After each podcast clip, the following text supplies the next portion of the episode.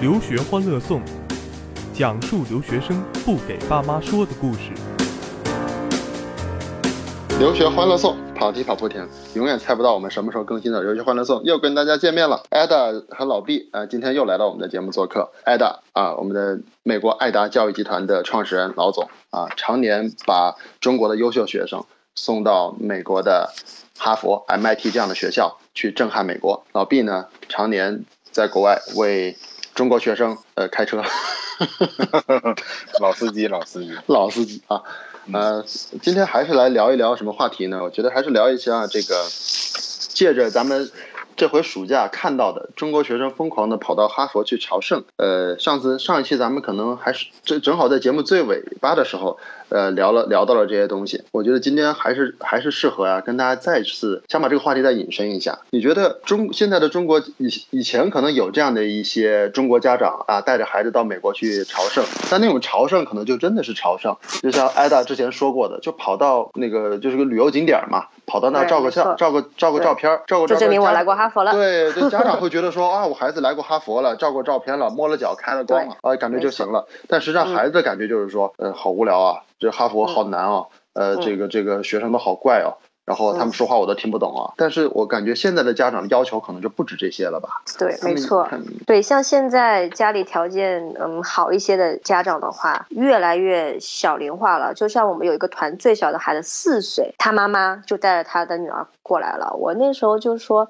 你为什么这么带着孩子才四岁就让带他来哈佛、麻省理工呢？然后他就说，我要让我孩子提早的吸收一些就是哈佛、麻省理工的这些灵气，他就跟我这么说的，嗯，提早让他就是种下梦想的种子。这也太夸张了！我你你的意思是说我明年可以带孩子来了吗？我孩子明年四岁，我觉得可以有。当然可以啊，太吓人了。都有挖掘机这种，对吧？我觉得我孩子哎，对我孩子，我孩子特别喜欢那本挖掘机的书，特别特别喜欢，谢谢老毕，是吧特别特别喜欢。但我孩子至至今不敢穿，不敢穿那件哈佛战袍，他嫌热。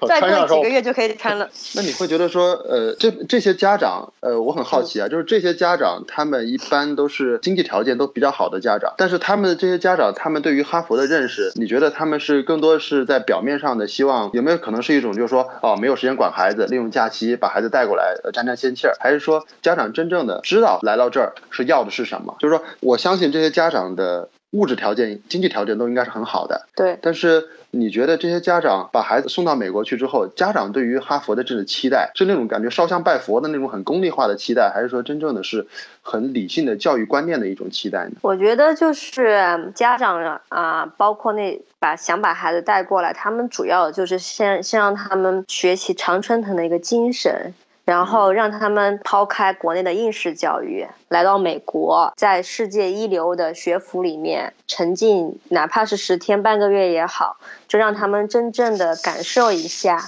常春藤精神，然后呢，找到他们的一个学习目标，然后就是让他们感受一下最先进的一些课程，这些都是啊、国内没有的，或者他们现在的学校里面提供不了给他们的。比如说有一个是参观那个显微镜嘛，它是由德国的泰斯公司就是提供的，然后就是每一个显微镜都要上百万美金吧，最便宜最便宜一个显微镜等同于一辆兰博基尼的价格。就像这些的话，在国内你是不可能去真正接触到，对不对？但是我们 A 大教育就可以让学生，比如说就是分为啊、三个一组组，然后由着哈佛的工程师，甚至是蔡司那边德国请过来的工程师，亲自为我们的学生来讲解。也就是说，这些硬件和这些最高科技的这些东西，实际上在中国不可能找到。先别说精神了，就是很实在的物质物质东西，其实都是在中国也是找不到的。没再多钱，错包可能美国保就是保护啊，它不可能直接就丢到中国来啊。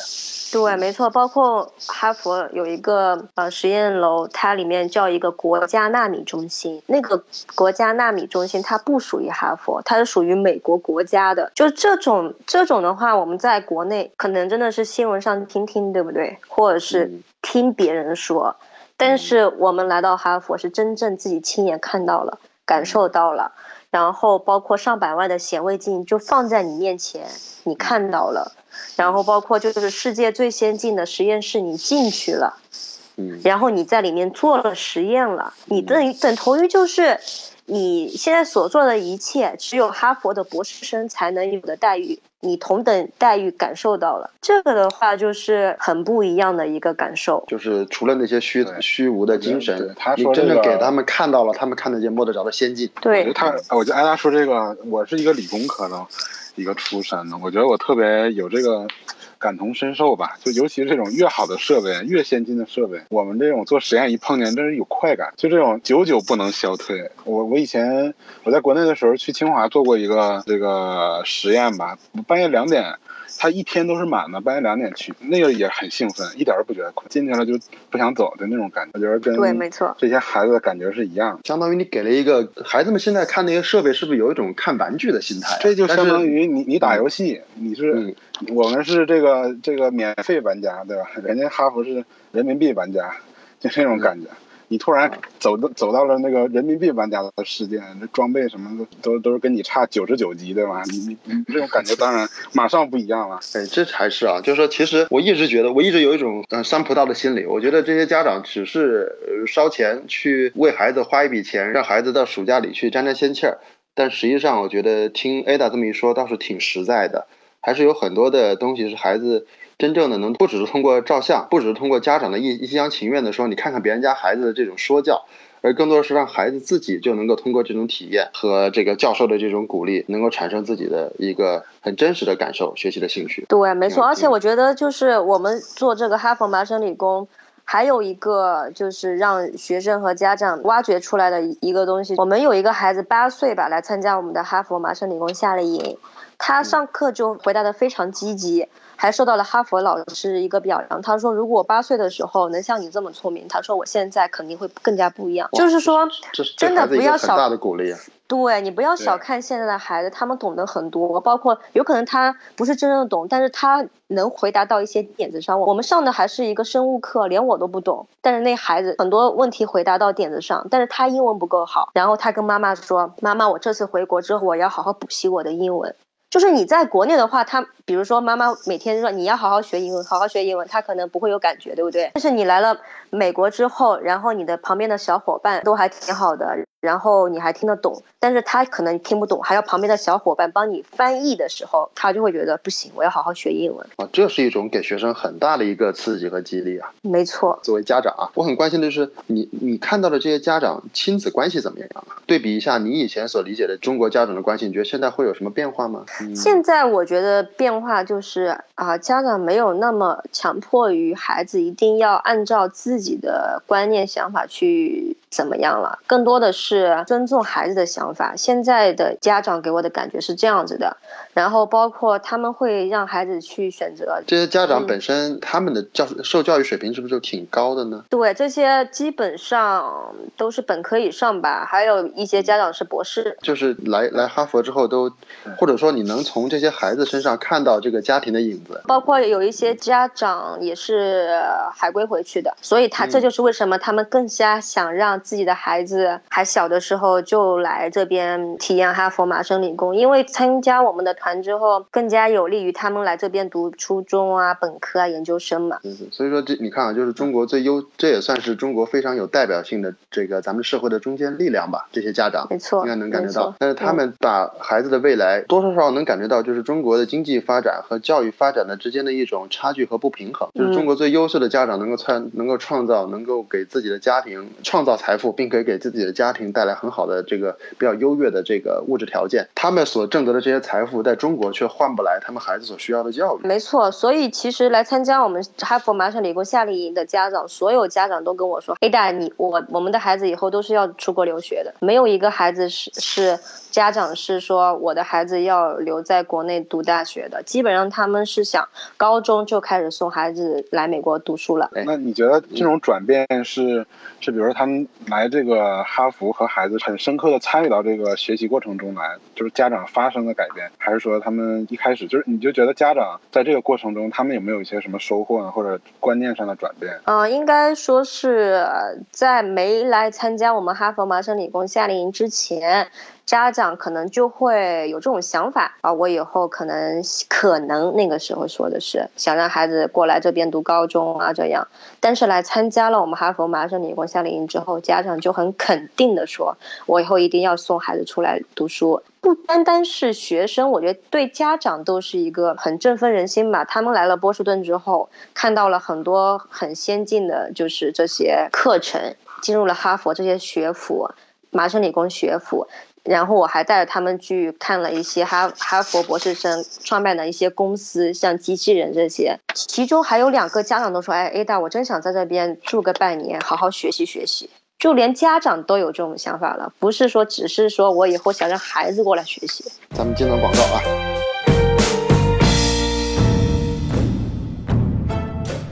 在一个夜黑风高的晚上，阿房宫大殿内。留学欢乐颂，深得朕心，受上赏。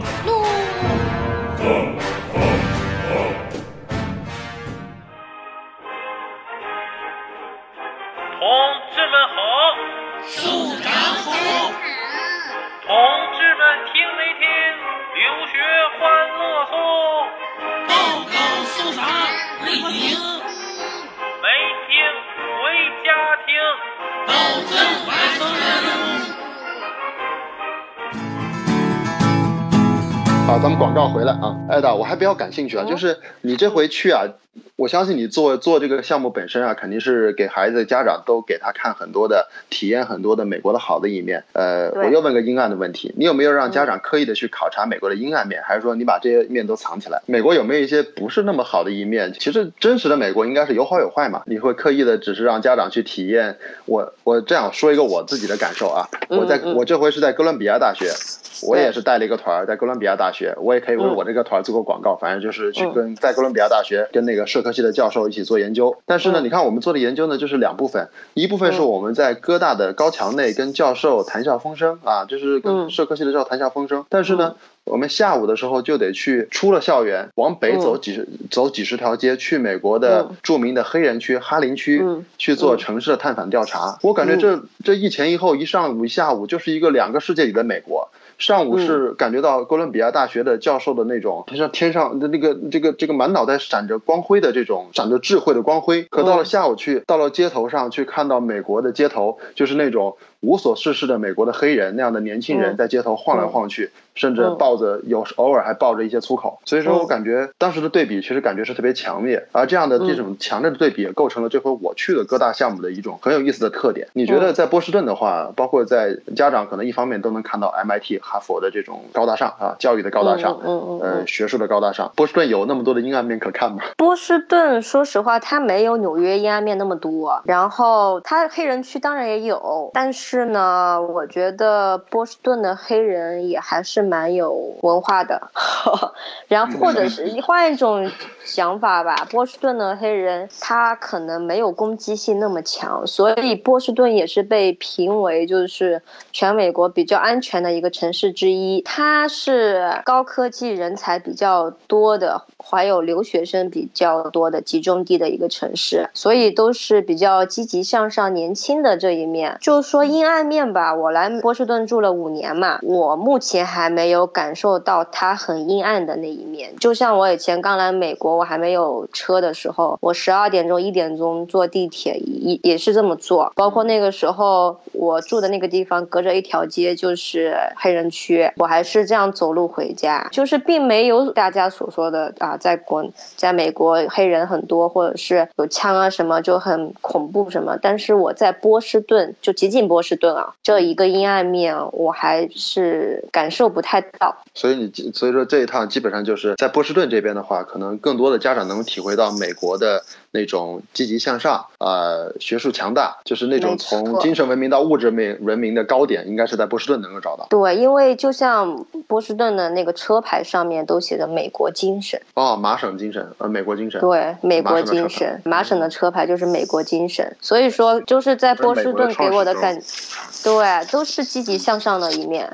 然后波士顿也是全美国最爱跑步的城市之一，波士顿马拉松嘛，你你一说说出一个波士顿马拉松，那再牵扯出一桩那个爆炸案。那爆炸案应该是就像你说的，我来美国五年最阴暗的一次吧，其他都还好。哦，对，我还想起一个问题，就是讲到就是到哈佛啊，我其实哈佛这样的学校呢，除了有学术精神，除了有这个开拓精神，其实是不是还有一种精神叫精英贵族精神呢？我不知道有没有啊，还是没有。这你得问挨打，我接触哈佛的人还是比较少。那反过来我就要问了，中国的贵族精神是什么时候消失的呢？嗯我嗯，觉得消失的还比较早吧。我觉得真正的那个我们这个贵族精神吧，它春秋战国一代这有贵族精神，我们这贵族精神呢，相当于跟跟现在你刚才说的那个差不多，就服务社会嘛，就有一种治国啊修身齐家治国平天下嘛，就是类似这样的一种精神。那后来呢，就是慢慢的就大家都比较比较看秦始眼前的秦秦始皇上台之后，就成了学得文武艺，或与帝王家的功利精神了。之前是春秋战国时代的，那时候还对有点，我觉得这唐宋以后就没了，因为那个时候不是那时候最后一个贵族不是项羽吗？但是被被被被不择手段的刘邦给打打掉了，我觉得项羽不是项羽自刎吗也也不算项也不算贵族。留了一点贵族的那个节操，对，身上也肯定是他做的事情还是不可原谅。说白了，你你说我我刚才说的这个意思啊，就是贵族就是他还是心怀天下的嘛，就是还是要有一种啊嗯服务社会、服务服务人民这样一种精神。他说白了，他是为了倒也不算什么贵族。我觉得我们现在，我觉得我们现在这些就是包括我们这一呃我们这一这一这一波留学出来的学生嘛，还有呃包括这些小孩儿，我觉得嗯大家的观念也在一点点转变吧。就是也不是像大家想象中那种中国人怎么就劣根性或者是没有，但我觉得现在已经好很多了。还真是好很多了。我这回也感觉到学生学生其实有很多都是英语好，那就不说了，那是外在的。但是英语的背后看得出来，很多的学生不是我我每次我都觉得说学生都是熊孩子比较多啊，但是实际上我对我反倒觉得是仔细看看，这也是分家庭分人，有的孩子在一起真的的越来越多对靠谱的也非常多，嗯而且靠谱的，我跟学我这回跟我的学生说了这么一句话，说我跟你们相处这么多时候时候。我最大的窃喜就是我跟我比你们岁数大，所以你们看不出来我比你们差。但我要是跟他们一个岁数的话，这波学生就属于这个。想想我当年这个岁数的时候，我啥都不明白了。我我跟学生说，我要是你们岁数的时候，我就是出出门砸砸肯德基的人。我觉得这个反正这种呃价值观的缺失吧，或者是这种这种这种怎么说呢，整体素质的改变，我觉得需要时间的。我觉得现在已经一代在比一代强，我觉得确实需要时间，也需要环境，需要像这种就是中国没有的，但是中国有中国家长有条件的话，那世界上有啊，美国有啊，波士顿有啊。对那有的家长还是说，那我这也是个奢侈品呢。说实话，这也是这这么这这这两周花费也是好几万呢，也是花费花费不菲啊。对对对然后家长陪孩子，家长还这么忙的陪孩子过来，家长的时间成本也很高啊。所以说这实际上是一个就请假什么的，还对，这是其实这个暑假来讲，家长陪孩子走这么一遭，实际上对于家家长来讲，无论从时间还是花费，都是一个奢侈品，而且这是一种体，这是一种奢侈体验。而这种体验呢，背后好歹还有，就是说好歹说以前怎么说呢？中国可能改变也是慢慢来的，就是说现在可能还做不到，我们都在国家都在喊嘛，或者说很多媒体都在喊说教育跟不上，教育跟不上，嗯就是只土豪多，没有精神，没有什么的。但实际上，精神文明不也是要建立在物质文明基础之上的嘛？我觉得让这些吧，我。觉得你不能就是光指望国家在给国家加大投入，其实最主要还是靠就是像啊、我们这些普通的家长啊，那不管他他他的那个收入或者是怎么样，就是还是要靠普通的家长，每一个每一个普通人去做，他们的改变才是国家整体的改变，而而不是寄希望于上层。怎么搞一改革，可能这问题就解决了，这这不现实，对吧？这要共同努力的一一一个我我我能我能预想到，像艾达刚才说了一个小细节，就是说，比如说这个家长来到这儿了，家长跟你说的是，明年我希望让我孩子的同学也能来这儿，或者你能想到说，这帮孩子回了，这这些参加过这个项目的这些孩子，因为特别爱学英语，回到国内就会让他的那些没参加这个项目或没到美国的同学，会从这样的孩子身上感觉到说，OK，他们有改变，那我我得向他们学习，他们有好的积极的改变，我们得向他们学习。可能这就是这种一个班一个学生带他的周围的同桌，一个同桌带动一个班。一个班带动一个年级，一个年级带动一个学校，一个学校带动一个地区。可能这教育就是这种星星之火可以燎原的这种，也没那么快，但是实际上它也是需要局部的一个一个个体、一个一个家庭的改变。从而且是什么呢？我们都说中国教育的最大的问题是老改革，老改革。你知道改革的最后改革是什么？改革就是动人饭碗呐！你动不动就要老的教师淘汰，新的教师上来，那老的教师一线教师能让你改？那不可能让你改的，那那是吧？你改就是丢他们饭碗呐！说我们现在要要用 PPT 教学，那老老老老教师就疯了，说你什么 PPT 教学，你就按板书来，这这都改不了，那何况是拿别人来改？但是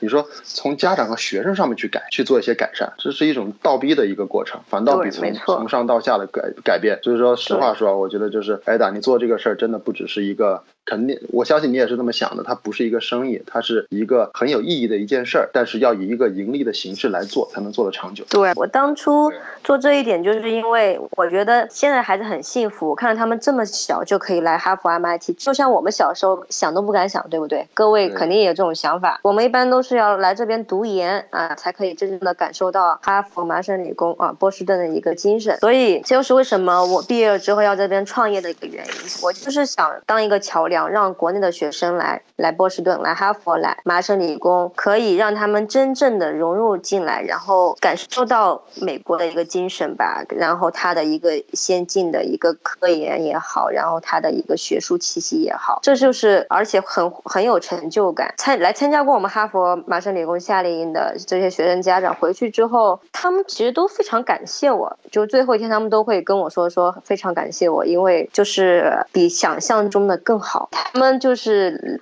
没来参加之前，他们可能就会想象嘛，但是来参加了之后，他们感觉就是比他们想象中的还要好，包括自己孩子这么几天的一个变化，他们其实都是能感受到的。就是开玩笑来讲啊，那说点这个、这个大实话呢，就是说这确实是一个目前的一个很好的趋势，但是这个趋势需要服务行业嘛，这也算一个服务教育服务是吧？体验是一种服务，对，但是它既是一个服务呢，它是它又是一个教育，而教育一个教育本身的意义就在于它改变了一个人，就改变了一个家，改变了一个家就改变了一个家族，一个家族可能就代表了一个区域。一个城市，呃，一方水土，所以是慢慢它的影响力，中国的改变，其实还要说一点冠冕堂皇的话，就还是感谢现在咱们的国家，还是鼓励更多的孩子们能走出去，走出来。你会发现，老毕应该能感觉到，A 大也能感觉到，就是孩子在国外留了学之后，才能更嗯考得更客观的知道说，或者更爱国吧，或者有这种感觉。这种爱国不是就国内的那种叫做抵制日货的那种爱国，而是更真正的知道说，OK，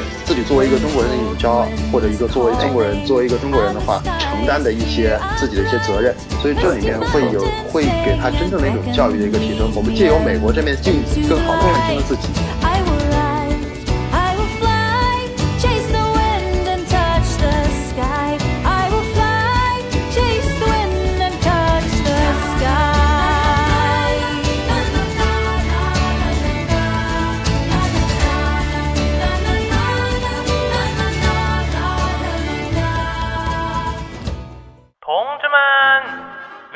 欢乐颂就要开始啦！